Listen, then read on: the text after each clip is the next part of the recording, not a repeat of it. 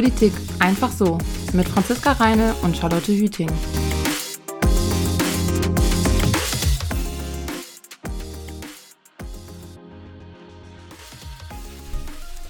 Herzlich willkommen zu unserer mittlerweile fünften Folge von Politik einfach so. Ich bin Charlotte. Und ich bin Franzi. Genau, und unser heutiges Thema ist das Bundesverfassungsgericht und der Bundespräsident. Genau, und dafür haben wir wie immer in der ersten Folge des Monats auch wieder einen spannenden Gast da, einen Experten, der uns das Thema ein bisschen näher bringt und erklärt. Das ist heute Professor Dr. Karl Rudolf Korte, Politikwissenschaftler, Gründer und Direktor der NRW School of Governance. Herzlich willkommen, Herr Korte. Vielleicht können Sie selber noch mal ein bisschen erzählen. Sie sind ja generell sehr aktiv äh, im politischen Bereich, was Sie so alles machen. Ja, herzlich willkommen auch von mir aus. Vielen Dank, dass ich hier mitmachen kann. Das ist eine gute Gelegenheit, um den Stoff der Politik ein bisschen zu nicht nur zu aktualisieren, sondern den Stoff der Politik so zu übersetzen, wie beim guten Brückenbau, dass man damit auch etwas anfangen kann. Ja. Und so sehe ich das auch im Podcast. Über die Brücke sollen dann möglichst viele gehen. Ja, Herr Korte, Sie äh, befassen sich viel mit Politik, privat wahrscheinlich auch und beruflich ja sowieso. Ähm, was fasziniert Sie denn so an der Politik? Ich finde es faszinierend, dass wir selbst entscheiden können, was wir machen wollen. Dass man gestalten kann und dass bei unterschiedlichen Interessen es am Ende darum geht, mit einer Mehrheit auch zu entscheiden, wer sich mit welcher Idee durchsetzen kann. Das muss man einfach regeln. Insofern finde ich das faszinierend, wie man äh, das Management von unterschiedlichen Perspektiven zusammenbringt. Äh, in einem zivilisierten Sinne und nicht mit Krieg. Und das macht mich, äh, das begeistert mich für Politik, weil wir es selbst in der Hand haben, damit auch den Grad an Freiheit zu bestimmen, wohin wir gehen wollen. Das haben Sie sehr schön gesagt. ja, das stimmt. Genau. Ähm, dann fangen wir jetzt direkt mal mit dem Thema an, und zwar ähm, mit dem Bundespräsidenten. Momentan ist es ja der Frank-Walter Steinmeier, das, das Staatsoberhaupt von Deutschland. Ähm, jetzt erstmal grundlegend, was sind eigentlich die Aufgaben von einem Bundespräsidenten? Der Bundespräsident ist Staatsoberhaupt. Das heißt, er unterzeichnet alle internationalen Verträge und er hat eine ja, Gesetzesprüfungsfunktion. Das heißt, ein Gesetz in Deutschland wird nur zum Gesetz und damit auch öffentlich, wenn der Bundespräsident es unterzeichnet hat. Es gibt so eine genannte Kontrasignatur, das heißt, Bundespräsident alleine reicht nicht, es muss auch ein Fachminister oder der Bundeskanzler mit unterzeichnen. Das zeigt, wie beides zusammenhängt. Er unterzeichnet nicht wie ein Automat, der einfach alles, was ihm vorgelegt wird, äh, unterschreibt. Ungefähr pro Tag hat er zwei Meter Aktenmappen oh. zu bewältigen, so ein Bundespräsident. Und äh, sondern das wird eben im Vorfeld, wenn das in die Mappe reinkommt, geprüft. Er muss es prüfen, ob es rechtmäßig zustande kam. Nicht, ob es verfassungsgemäß ist, das macht im Kern dann das Bundesverfassungsgericht, sondern ob das so zustande gekommen ist, wie es das Grundgesetz vorsieht. Also hat er eine wichtige Funktion in diesem Bereich und er hat darüber hinaus eben auch Gestaltungsfunktion, nicht operativ, aber gestalten im Sinne einer, eines Debattenöffners. Er kann Themen vorgeben, über die auch gemeinsam dann diskutiert wird. Ah, okay. Und dann hat der äh, Bundespräsident ja auch äh, so verschiedene Befugnisse. Also wir haben das ja in der letzten Folge dann zum Beispiel auch schon gesehen, dass er ja den Bundeskanzler vorschlägt und ernennt, wenn auch dann natürlich das vorher schon äh, ausgehandelt wurde. Gibt es da noch mehr in die Richtung, was der Bundespräsident darf? Vielleicht auch im Gegensatz zu anderen ähm, Politikern in der Regierung? Ja, ich meine, das ist schon zentral zu sagen, er ist der eigentliche Kanzlermacher. Wann er den Vorschlag macht, ist nicht geregelt gegenüber dem Bundestagspräsidenten. Auch nicht muss er rauslaufen aus dem Schloss Bellevue und gucken, wer auf dem Wahlplakat abgedruckt ist. Er wird sicherlich eine Person vorschlagen, von der er sicher ist, dass sie am Ende eine absolute Mehrheit bekommt. Aber wann und wen ist er völlig frei. Und wir haben es ja beim letzten Mal auch erlebt, dass nach den 177 Tagen es ihm dann gelungen war, wirklich auch eine Regierungskoalition formen zu können. bei einer blockierten Regierungsbildung muss er diese Reservemacht umso intensiver wahrnehmen. Aber ein Bundespräsident ernennt auch äh, die Richter, höhere Beamten, hat also auch eine hohe Ernennungsfunktion. Äh, jeder Botschafter, der in Deutschland akkreditiert werden will, überreicht das Akkreditierungsschreiben im Schloss bei ihm. Also es kommen viele zusätzliche hoheitliche Aufgaben mit dazu. Ich erlebe das häufig, dass ähm, der Bundespräsident wenig wahrgenommen wird. Also generell hat man manchmal das Gefühl, viele denken sich so, ach ja, der ist irgendwie da und viele wissen gar nicht so richtig, was er macht. Und dann heißt es mal, der ist eigentlich nur so repräsentativ. Wie sehen Sie das oder für wie wichtig halten Sie denn die Rolle des Bundespräsidenten und seine Aufgaben? Na, in einer Gesellschaft, die nach dem Gemeinsamen sucht, hat er eigentlich die wichtigste Funktion. Denn wir vereinzeln uns in unseren Filterblasen, jeder auf seinen eigenen Feeds, wie er sich Informationen zusammensucht.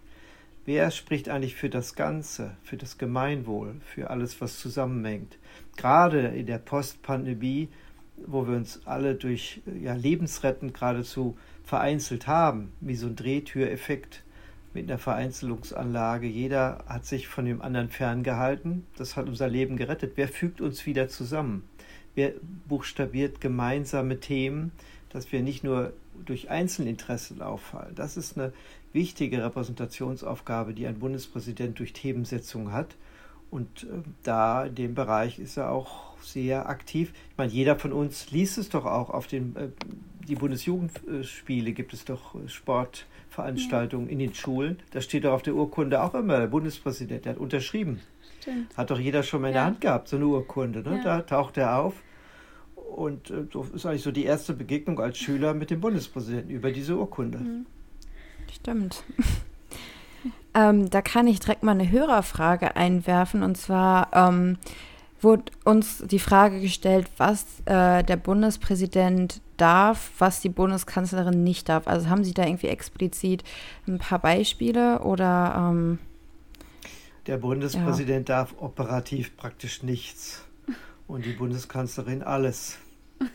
Also operative Gestaltung, äh, ein Problem zu lösen mit einem Gesetz, das kann nur ein Kanzler, natürlich auch mit Mehrheit. Der Bundespräsident ist ein Unikat, ein Solitär, der alleine ist, der eigentlich nur die Macht des Wortes im Kern hat.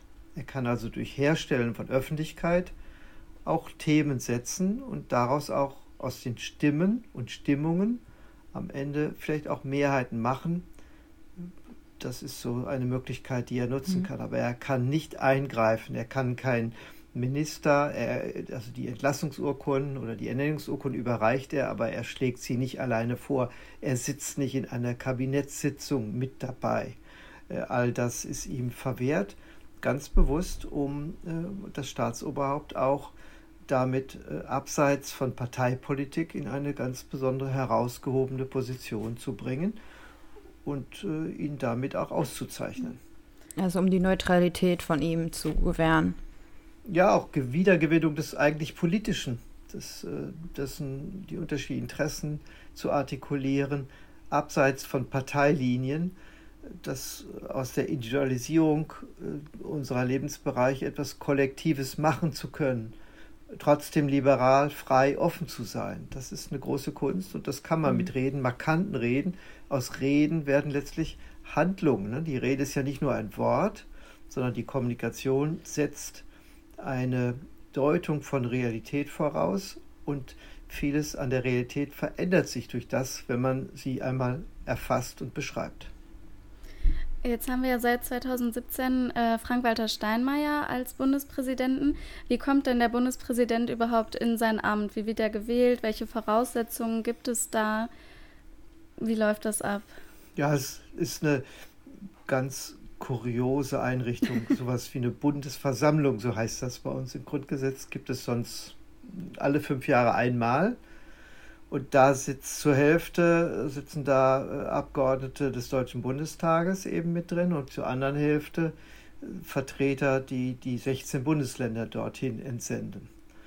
Äh, und diese Bundesversammlung ist damit ein sehr tagesgenau machtpolitisch repräsentatives Abbild der Mehrheitsverhältnisse im ganzen Land.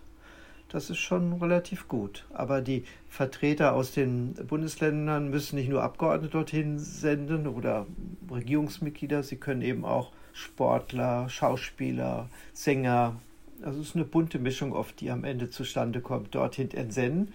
Und mit einer absoluten Mehrheit, man hat maximal drei Wahlgänge-Möglichkeiten, kann man so einen Bundespräsidenten wählen. Und so wurde auch Frank-Walter Steinmeier vor fast fünf Jahren mhm. gewählt absolute Mehrheit. Ähm, oh, sorry, ich wollte es nur noch mal kurz. Äh, das heißt, dass er mindestens die Hälfte der Stimmen braucht ähm, von der Bundesversammlung. Ja, eine mehr, ja. ne? Ja, genau. Ja. Eine mehr, ne? Mhm. Eine mehr als die Hälfte. Ähm, Und, ja. Die Bundespräsidenten stellen die sich selber zur Wahl auf oder werden die auch vorgeschlagen? Die ja, man kann das nicht so ausrufen. Ich will es einfach machen. Mhm. Das kann man beim zweiten Mal vielleicht, aber beim ersten Mal käme es nicht gut an. Mhm. ist in der Politik oft so, wenn man zuerst zu früh genannt wird oder vorprescht, wird man es meistens nicht. Es ist mhm. ein Kräfteparallelogramm, bei dem über Wochen vorher unklar ist, wer es am Ende werden könnte. Die großen Parteifamilien versuchen gemeinsam eine Mehrheit zu finden, aber auch beim letzten Mal sieht man, dass diese klassische Herangehensweise so nicht greift. Die Union hatte als konservatives Lager schon eine Mehrheit zusammen in Bundestag und Bundes äh, und, und den Ländern, hat diese Mehrheit aber nicht für den eigenen Kandidaten nutzen können, sondern hat am Ende auch Frank-Walter Steinmeier von der SPD unterstützt. Auch sowas ist auf jeden Fall möglich.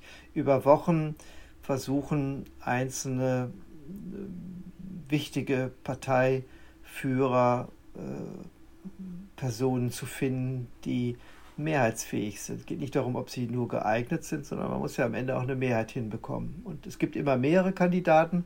Kleinere Parteien schlagen auch einzelne Kandidaten vor. Und das Fatale ist, Frauen wurden immer nur dann vorgeschlagen, wenn sie Zählkandidatin waren, wenn sie keine Chance auf eine. Mehrheit hatten. Ja, das, ist das, ist wirklich äh, ein interessanter Grundzug und ja. fatal ähm, in der Geschichte der Nominierung. Ja, ja. Dann spannend zu sehen, wie das bei der nächsten äh, Wahl des Bundespräsidenten wird, wer da vielleicht so ähm, vorgeschlagen wird. Ich hätte an der Stelle auch noch. Naja, beim ja. nächsten Mal ist ja noch, äh, beim nächsten Mal gibt es ja auch die Besonderheit, man kann ja einmal nochmal antreten. Mhm. Ist also eine Amtszeitbegrenzung. Gibt es sonst nicht. Also bei den Richtern am Bundesverfassungsgericht auch mit zwölf Jahren, aber sonst gibt es das ja nicht. Kanzler kann man immer wieder antreten. Und für die zweite Amtszeit hat sich ja jetzt Frank-Walter Steinmeier auch wieder zumindest selbst nominiert. Mhm. Ob es dann wird, wissen wir nicht. Aber die Wahrscheinlichkeit, dass er einer der Kandidaten ist, ist schon mal sehr klar im Moment. Ja, ja. Das wollen wir uns gleich auch nochmal genauer anschauen. Ich hatte jetzt gerade noch kurz eine Hörerfrage, die ich gerne einmal einwerfen wollte. Und zwar, ähm, dass der Bundespräsident ja mindestens 40 Jahre alt sein muss, um ins Amt überhaupt zu kommen. Ist das richtig und warum ist das so, wurden wir gefragt. Ja, wie genau dieses Alter sich zusammensetzt, warum es nicht 39 ist oder 41, weiß ich ehrlich okay. gesagt auch nicht. Aber es ist ja so, dass von diesem Amt eine wichtige Autorität auszugehen hat als Staatsoberhaupt und das setzt schon eine Lebenserfahrung voraus, wie man im politischen Alltag agieren kann und auch wie man respektiert wird. Weil die Macht zu demonstrieren, ohne Macht zu gebrauchen, das ist ja das Kennzeichen eines Staatsoberhauptes, der nicht äh, über operative Macht verfügt. Und diese Machtdemonstration gelingt eher, wenn man schon eine gewisse Lebenserfahrung hat. Okay, ja gut. Ähm, ja, wir haben jetzt schon öfter über die Verbindung zum Bundesverfassungsgericht ähm, gesprochen. Mhm. Ähm, oder Franzi, hattest du noch eine Frage nee, wir zum Bundespräsidenten? Gerne weitermachen. Genau, äh, dann machen wir jetzt direkt mal weiter mit dem Bundesverfassungsgericht. Die, ähm, der Bundespräsident und das Bundesverfassungsgericht arbeiten ja oftmals eng zusammen. Ähm, noch hier einmal grob, äh, was die Aufgaben vom Bundesverfassungsgericht sind. Ja, es geht erstmal im Kern darum, Hüter der Verfassung zu sein. Also alles zu überprüfen, was äh, gesetzlich erarbeitet wird, ob es auch konform ist zu dem Geist und zur konkreten Ausgestaltung des Grundgesetzes. Und das gilt auch grundsätzlich auf die Demokratie, die in dem Grundgesetz eben geregelt ist. Also wenn Parteien beispielsweise aktiv werden, die gegen dieses Grundgesetz vorgehen, kann das Verfassungsgericht diese Parteien auch verbieten. Wenn beispielsweise ein Minister sich äh, mit dem Bundespräsidenten anlegen würde oder andere Verfassungsorgane im Streit untereinander aktiv werden, ist auch das natürlich möglich, vor dem Verfassungsgericht zu entscheiden. Das ist die höchste Instanz richterlicher Art und auch genau wie der Bundespräsident extremst unabhängig und so einflussreich, dass man neben der Berliner Republik auch von der Karlsruher Republik sprechen kann, ah. weil dort äh, guten föderalen Geist äh, entsprechend nicht alles zentriert ist, früher in Bonn oder Berlin, sondern dass wir gut verteilen, gerade die Verfassungsorgane und in Karlsruhe eben das Bundesverfassungsgericht sitzt, tagt und arbeitet. Wie ist denn das Bundesverfassungsgericht äh, zusammengesetzt? Wie viele Richter gibt es da? Sind die irgendwie unterschiedlich aufgeteilt? Wie kann man sich das vorstellen? Es sind zwei, eigentlich zwei Senate, so ein Grundrechtssenat äh, von je acht Richtern und einem Staatsrechtssenat, die auf zwölf Jahre gewählt werden. Äh, also es ist auch eine Amtszeitbegrenzung und die von Bundestag und Bundesrat gewählt werden mit zwei Drittel Mehrheit. Es gibt da ein Auswahlgremium, das die Namen vorschlägt, aber mit zwei Drittel Mehrheit muss man schon eine klare Mehrheit haben, nicht nur eine einfache Tagesmehrheit und das macht, je höher der Mehrheitsgrad als Voraussetzung gewährt wird, auch die Unabhängigkeit aus auch ähm, diese lange Zeit, zwölf Jahre, macht auch unabhängig. Und auch wie sie, wie sie arbeitet, ist auch hochinteressant zu, zu sehen. Wir wissen darüber sehr wenig, es ist eine Blackbox. Was wir wissen, ist, dass sie sich äh, über Wochen äh, Themen natürlich erarbeiten. Wenn ein Richter zuständig ist, es wird immer einen besonderen Berichterstatter für ein bestimmtes Thema und äh, dass dies sehr wie in einem Kolloquium an einer Universität erarbeitet wird, in einem Raum sitzend, nur die Richter miteinander ringen um Argumente, um äh, Richtungen, um Bewertungen. Das ist, gibt es so sonst nicht. Und die Richter, die nachher ausscheiden, darüber verklärt erzählen, sagen das auch, dass es etwas Besonderes ist. Also er sitzt nicht bei den manchmal 200 Seiten langen Begründungen alle Mitarbeiter dabei äh, und arbeiten da alle zusammen, sondern es sitzen nur diese Richter zusammen und erarbeiten sich das in einem sehr äh, strikten Kolloquiumprozess. Das ist schon etwas Außergewöhnliches, es setzt hohe Fachkompetenz und auch Themenkompetenz in diesem einen Bereich dann doch sehr intensiv voraus. Mhm. Ich habe bei meiner Recherche noch einen ziemlich interessanten Side-Fact herausgefunden, und zwar, dass jährlich über 6000 Verfassungsbeschwerden eingehen beim Bundesverfassungsgericht. Und das wäre, wenn man jeden Tag des Jahres arbeiten würde, 16,4 pro Tag. Das finde ich schon sehr viel ähm, ja. als Verfassungsbeschwerde. Das ist ja kein normales die, Gericht. Nee, die arbeiten schon Tag und Nacht und könnten wahrscheinlich auch noch Verstärkung gebrauchen. Das stimmt. Also wir haben ja Verfassungsstreitigkeiten als zwischen den Verfassungsorganen. Wir haben Normenkontrollverfahren, Verfassungsbeschwerden, Demokratie, Rechtsstaat, Sicherungsfragen. Jeder Einzelne kann dort auch äh, versuchen, eine, äh, also Gehör zu finden.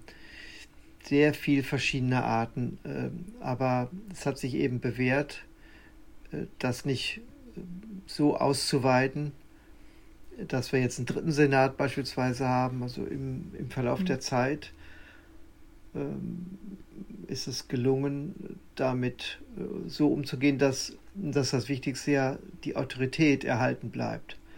Was es früher nicht gab, dass man äh, Minderheitsvoten, also die müssen ja nicht immer einheitlich entscheiden, die Minderheitsvoten der einzelnen Richter, die abweichen, müssen das seit äh, bestimmt 20 Jahren, glaube ich, auch öffentlich machen. Und mhm. das war früher nicht der Fall. Und je mehr abweichen, desto mehr könnte man natürlich auch an der Autorität am Ende zweifeln. Transparenz fördert dann nicht die Autorität, sondern untergräbt sie vielleicht eher. das ist so eine Frage, genauso wie Sie das Thema angesprochen haben, dass Sie vielleicht zu viel zu arbeiten haben. Andererseits kann man sehen, dass äh, solche Eilverfahren auch äh, eine Möglichkeit bieten, eben zügig zumindest tagesaktuelle Entscheidungen zu fällen, die dann Monate später ausgearbeitet werden. Auch das gibt es natürlich auf der Zeitachse. Ja. Wie werden denn dann die Entscheidungen überhaupt getroffen? Sie haben gerade gesagt, es müssen nicht immer alle zustimmen. Wie viele müssen denn mindestens zustimmen? Da muss eine Mehrheit sein. Ne? Wie viel ist egal, aber eine Mehrheit, okay. einfache Mehrheit reicht ah, aus. Okay. Hm. Und ähm, welche Themen werden da ungefähr, ich sage jetzt mal, diskutiert? Ähm, haben Sie da irgendwie ein paar Beispiele, dass unsere Hörer sich mal irgendwie vorstellen können, was da so innerhalb des Gerichts passiert? Naja, alle Grundrechte kann man einklagen, wenn Sie glauben, Sie sind zu Unrecht abgewiesen worden, durften keine Versammlung abhalten, können Sie das in Karlsruhe einklagen und äh, dafür streiten, dass es Ihnen gewährt wird. Oder jetzt äh, jüngstes großes, wichtiges Urteil über Klimapolitik. Das, der Gesetzgeber wurde gezwungen, mhm. äh, die Klimaziele nochmal zu überarbeiten so ein intergeneratives Urteil hat es in der Form nie gegeben. Es wird häufig entschieden, dass man Gesetze nachbessert, weil sie nicht zur Verfassung passen. Aber hier wurde gesagt, ja, weil zukünftig eine Generation dann überhaupt keinen Handlungsspielraum mehr hat, wie so bei einem Freiheitsbudget, was man anhäuft, sondern die zukünftige Generation ausschließlich damit befasst ist, alles in die Klimapolitik zu stecken, um überhaupt noch überleben zu können, muss jetzt heute bis nächstes Jahr an den Klimazielen und auch operativ in der Umsetzung etwas getan wird. Das hat es noch nie gegeben, mhm. dass man also für die Zukunft schon äh, Freiheitsspielräume versucht auszuloten über solche Gesetzesurteile. Ja, also dann äh, markant sind immer Fragen, ob man äh, eine Partei verbietet. Das kommt ja ganz selten vor. Also Organisationen werden häufiger verboten, aber Voraussetzung ist immer erst eine Beobachtung durch den Verfassungsschutz. Ob es dann am Ende dazu kommt, eine Partei zu verbieten, das ist schon sehr krass. Mhm. Das kommt ganz selten vor. Aber jeder hat die Möglichkeit eben, der sich in seinem Grundrecht versucht, äh, eingeschränkt sieht, dort äh, in Karlsruhe vorstellig zu werden. Das heißt, dass das Bundesverfassungsgericht, äh, ja, haben Sie ja zu Beginn auch schon gesagt, das Grundgesetz irgendwie schützt ähm, und in gewisser Weise ja auch so ein bisschen die, die Macht kontrolliert, begrenzt vielleicht, also beziehungsweise die Regierung in, ihren, in ihrem Tun auch kontrolliert, oder? Ja, genau. Es ist nicht nur unser Gericht als Bürgerinnen und Bürger, Hüter unserer Verfassung, achtet darauf, sondern äh, auch Hüter in unserem Sinne nicht nur für individuelle Grundrechtsverletzungen, sondern eben auch für die anderen Verfassungsorgane, dass sie sich daran zu halten haben. Es gab auch Regierungen, die darauf gesetzt haben, selbst zu klagen, wenn sie äh, meinten, sie konnten das eine oder andere inhaltlich nicht umsetzen, haben sie sich vielleicht Rückendeckung von Karlsruhe geholt, um es am Ende doch durchsetzen zu können, wenn sie keine eigene Mehrheit hatten. Also durchaus, Karlsruhe kontrolliert auch sehr intensiv Berlin und damit jede Regierung. Hm, ja. Ja, so kurz als Beispiel vielleicht, ähm, es haben ja, oder ich weiß nicht, wie viele Parteien es letztendlich waren, aber die FDP, meine ich ja auch ähm, vom Verfassungsgericht geklagt, als die Ausgangssperre jetzt während der Pandemie eingeführt wurde. Das, ähm genau, also uns hat man ja unter der Pandemie erstmals Freiheitsrechte massivst genommen in einer Form und Schnelligkeit, wie wir es uns nicht vorstellen konnten. Und Dafür gab es ein besonderes Gesetz, nicht die Notfallsregelung, die im Grundgesetz im Kriegsfall existiert, sondern diese epidemische äh, Sonderlage, die das Parlament festgestellt hat. Und unter diesen Rahmenbedingungen konnte man unter dem Bundesinfektionsgesetz solche Einschränkungen vornehmen, dass ich nicht von A nach B kann, wen ich einladen darf, wen ich nicht einladen darf dass ich äh, bestimmte Geschäfte schließen muss. Das ist ja, also größere Eingriffe in Freiheitsrechte mhm. kann man sich gar nicht kaum noch vorstellen. Und äh, wer da die Verhältnismäßigkeit nicht wahrt, äh, der landet dann schnell mit einem Urteilsspruch in Karlsruhe. Und das ist ja auch erfolgt, wenngleich das Verfassungsgericht in der Regel äh, pandemisch dem der Politik Recht ja, gegeben hat, genau. weil in der Abwägung zwischen Freiheit und Gesundheit man doch gesagt hat, da müssen wir im Moment ein bisschen mehr auf Gesundheit achten, ein bisschen weniger auf Freiheit, immer wenn es befristet ist. Unbefristete Freiheitseinschränkungen sind mit Karlsruhe nicht vereinbar. Mhm. Ähm, einen Zusammenhang würde ich gerne mir nochmal anschauen zwischen Bundespräsident und Bundesverfassungsgericht, jetzt wo wir uns beide mal so einzeln angeschaut haben. Und zwar ähm, hat ja im März jetzt äh, das Bundesverfassungsgericht dem Bundespräsidenten auch einmal förmlich untersagt, ein Gesetz zu unterschreiben. Das war das äh, Gesetz, das Zustimmungsgesetz zum Corona-Wiederaufbaufonds. Ähm, das ist ja, glaube ich, auch sehr selten, dass das vorkommt. In welchen Fällen darf denn das Bundesverfassungsgericht da so eingreifen gegenüber dem Bundespräsidenten und wie häufig kommt das vor? Wahrscheinlich selten, oder? Ja, das war jetzt schon ein Präzedenzfall. Das gab es vorher so nicht. Also äh, der Bundespräsident kann etwas nicht unterzeichnen. Das gab es bestimmt insgesamt vielleicht maximal 15 bis 20 Mal seit 1949, dass er gesagt hat, das ist nicht rechtmäßig zustande gekommen. Oder es wird automatisch am Ende auch vor dem Bundesverfassungsgericht nicht Bestand haben. Insofern werde ich das jetzt nicht unterzeichnen, sondern das muss der Gesetzgeber, also Bundestag und Bundesrat, nochmal überarbeiten, verändern. Dieser Fall, den Sie schildern, dass Karlsruhe praktisch gebeten hat, bitte, bitte nicht unterschreiben, lass die Tinte auch nicht trocken werden. Diesen Fall hat es nie gegeben.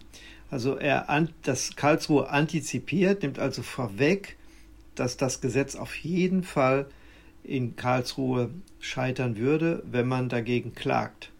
Also das wichtige äh, Grund, der Grundgehalt des Grundgesetzes, die Prämissen des Grundgesetzes nicht in dem Gesetz enthalten waren, sondern das Gesetz diesem Grundgehalt des Grundgesetzes widersprochen hat.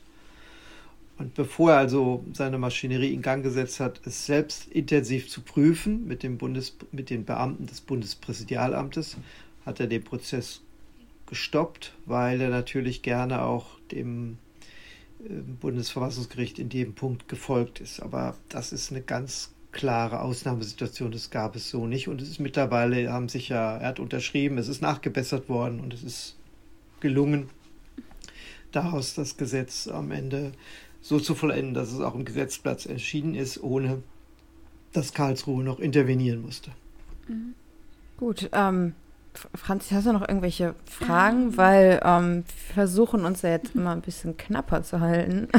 Ja, stimmt. Ähm, dann könnten wir eigentlich vielleicht zum Ende jetzt dann mal unsere News des Monats vorstellen, die wir ja jede Folge mitbringen. Genau.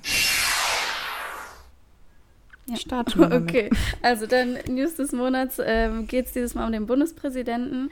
Und zwar äh, hat Herr Korte das ja eben schon auch einmal kurz angesprochen. Frank-Walter Steinmeier hat jetzt äh, vor kurzem angekündigt, dass er für eine zweite Amtszeit zur Wahl steht. Ähm, deswegen habe ich jetzt auch einfach mal kurz ein paar Hintergrundfacts zu Frank-Walter Steinmeier mitgebracht, der ja schon sehr lange in der Politik auch tätig ist. Also seit 2017, wie gesagt, ähm, Bundespräsident. Er ähm, war aber auch schon mal Kanzlerkandidat für die SPD, war schon Chef des Bundeskanzleramts, Außenminister, Vizekanzler, also hat schon einiges ähm, gemacht und jetzt sagt er eben, Steile Karriere in der Politik. ja, genau. Und jetzt hat er gesagt, äh, die äh, Amtszeit geht ja dem Ende zu und er wird auf jeden Fall für eine zweite Amtszeit bereitstehen. So viel dazu. Meine Frage wäre jetzt im Anschluss daran an Sie, Herr Korte, ähm, ob das jetzt auch einen Einfluss auf den aktuellen Wahlkampf hat, der ja gerade erstmal noch zur Bundestagswahl läuft. Nein, auf den Wahlkampf nicht, aber auf die Koalitionsverhandlungen. Er wollte ja damit dieses, äh, die Möglichkeit, diese Person äh, mitzuverhandeln, den Parteien aus den Koalitionsverhandlungen nehmen. Ähm, denken Sie, der ähm, Frank-Walter Steinmeier hat gute Chancen, nochmal äh, in das Amt vom Bundespräsidenten zu kommen? Ja, ich sehe die Chancen relativ hoch, zumal er eben beim letzten Mal auch von der Union mitgewählt wurde. Insofern nicht nur für Sozialdemokraten ähm, äh, wählbar war, das hätte nie zu einer Mehrheit geführt. Jeder, der also jetzt einen neuen Kandidaten mit anführt, muss sagen, was er besser kann als Frank-Walzer Steinmeier. Und das bringt schon sehr viel Pluspunkte für den Kandidaten mit ein, weil er auf fünf doch äh, sehr bravouröse Jahre äh, verweisen kann. Angefangen als Kanzlermacher, der sich auskennt in der Parteien, im Parteienwettbewerb, und nur er hat es auch geschafft, nachher eine blockierte Regierungsbildung aufzulösen, bis dahin in der Pandemie doch den vielen Menschen eine Stimme zu geben, die öffentlich keine Rolle gespielt haben. Das war schon äh, ziemlich gut und insofern glaube ich, ist es sehr schwer, äh, mit vernünftigen Argumenten andere zu finden und nicht nur mit dem Argument, ja, wir haben eine Mehrheit und deswegen muss jetzt einfach mal ein anderer her. Ähm, noch eine letzte Frage von mir. Ähm, und zwar die Corona-Politik hat ja vielen Politikern beziehungsweise generell dem Bild der Politik so ein bisschen geschadet. Das klang jetzt bei Ihnen aber so, als würde das beim Bundespräsidenten eher in die andere Richtung gehen, dass er das sehr solide geregelt hat in seinem Amt, die Corona-Politik beziehungsweise jetzt die Zeit. Ja, insgesamt hat die waren die meisten zufrieden mit der Corona-Politik der Bundesregierung. Das zeigen die Umfragen. Es gab im Januar, Februar äh, starke Kritik, auch bis zum Staatsversagen, dass das mit diesem Impfen und so weiter alles nicht klappt. Aber über die Monate gerechnet gab es sehr hohe Zustimmung zu der Corona-Politik insgesamt. Es hat die Politik geadelt, auch die Politiker. Äh, wir haben uns gerne hinter ihnen versammelt, um von ihnen auch gerettet zu werden, auch finanziell. Das war, das darf man nicht verkennen, seit 15 Monaten äh, in der Mehrzahl, so dass es schon dazu geführt hat, dass wir kollektiv gemeinsam die Pandemie überwunden haben, dank auch der Politik, die klug uns durch die Krise geführt hat, auch im internationalen Maßstab. Immer einzelne Akteure natürlich, die schlechter abschneiden, immer mal phasenweise waren wir verzweifelt an der Kakophonie, äh, an äh, zu späten Aktionen. Das steht sich alles nicht aus, aber in der Gesamtausrichtung äh, hat das das System stabilisiert, was sich bewährt hat in der Krise. Wir haben die erste Pandemie positiv überstanden und die Wahlen, die es gab, bestätigen auch, dass es ein Machtrevitalisierungsprogramm war. Es hat in Mainz, in Stuttgart bei den Landtagswahlen, vermutlich am Sonntag in Magdeburg die Alten bestätigt und es wird auch die politische Mitte bei der Bundestagswahl breiter machen, nicht kleiner machen. Und das sind alles Indizien, dass die Mehrzahl durchaus Vertrauen hat zu den handelnden Politikern. Okay, vielen Dank. Ja, sehr interessant, auch ja, mal Ihre Meinung zu hören. Danke für die Einschätzung. ähm, Gerne.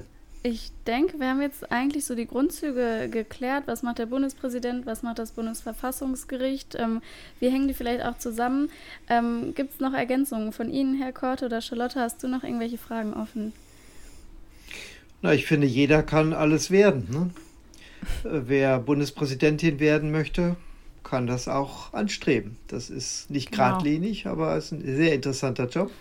Sie können anstreben, äh, generell Politiker zu werden, in den Parteien aktiv zu werden, also Willensbildung mitzubetreiben. Das ist ganz wichtig. Wir brauchen die besten Leute, die das für uns machen. Und wenn das dazu führt, über das politikwissenschaftliche Studium den Weg in die Politik zu finden, ist das ideal. Kann nicht besser sein. Mhm.